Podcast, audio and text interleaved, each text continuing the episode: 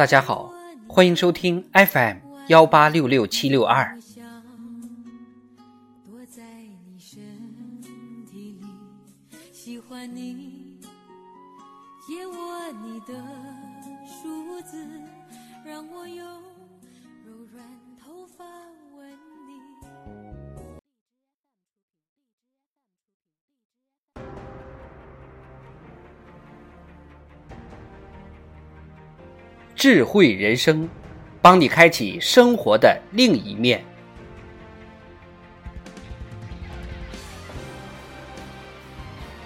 愚蠢的免疫系统。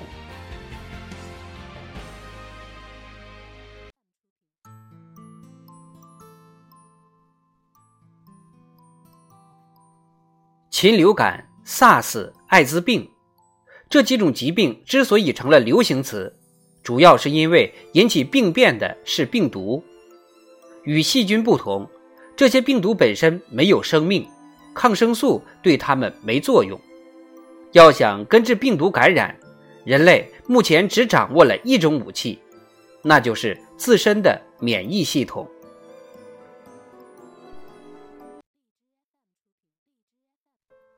广义的说，免疫系统还包括皮肤、胃酸和黏膜。它们防止了外来物质的入侵，可是，一旦这层防御系统被突破，人类就只有依靠血液中的免疫细胞了。免疫细胞俗称白细胞，人体血液中的白细胞数量是判断此人免疫系统好坏的最佳指标。有一类白细胞专门分泌一种 Y 字形的蛋白质，那两个分叉的尖头就像一对钳子。可以夹住外来物质，这就好比是插了一面标志性的小旗子，其他的白细胞见到这个小旗子就会一拥而上来一场群殴，将外来物质干掉。这种 V 字形蛋白质就是抗体，俗称免疫球蛋白。一种抗体只会针对性的夹住一种物质，我们叫它抗原。其实。加这个词并不确切，抗体和抗原之间的关系更像是钥匙和锁。每一把抗体钥匙都只能开启一种抗原锁。好了，问题来了，自然界有如此多的细菌和病毒，它们表面都会带有不止一种蛋白质，其总数是一个天文数字。人体是如何能够产生如此多样的抗体钥匙，去打开这些不同的抗原锁的呢？对这个问题的一个想当然的解释叫指导理论，大意是说，每一把抗原锁入侵人体后，即被当作模板，指导免疫细胞产生出针对性的抗体钥匙。可是。这个指导理论无法解释一种现象，比如获得性免疫。有几个科学家提出了一个全新的理论，他们认为人体原本就存在一个抗体钥匙库，里面有各种各样的钥匙，可以打开世界上所有的抗原锁。入侵人体的抗原锁只是激活了相应的抗体钥匙而已。这个理论一开始遭到了大多数科学家的耻笑，他们认为人的免疫系统不会那么愚蠢。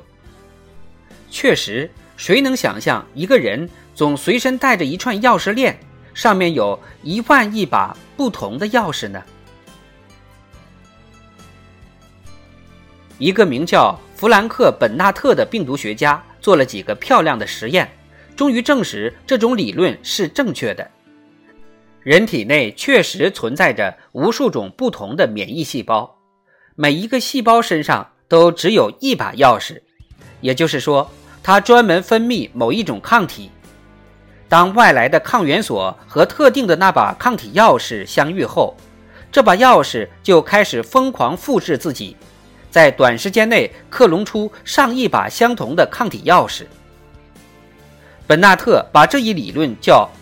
克隆选择学说。不过，产生抗体钥匙是需要时间的。如果抗体所自身分裂的足够快，超过了药食的生产速度，人就会生病，直到后续部队终于生产出足够的药食，病才会好。这就是大多数感冒即使不去治疗，一个星期后也会自动痊愈的原因。这个学说是如何解？这个学说是如何解释获得性免疫的呢？原来，当一种抗原所第一次入侵人体后，带有相应的抗体钥匙的免疫细胞不但拼命生产抗体，而且会把一部分细胞变成所谓的记忆细胞。这些细胞高度警惕，一旦这种锁再度出现，他们就会立刻开始生产相应的钥匙。无论是数量还是质量，都大大好于第一次的小批量生产。所以，人一般是不会第二次得相同的病的。也就是说，人的免疫系统具有学习的能力。免疫系统就是用这种看似愚蠢的办法保护了人类。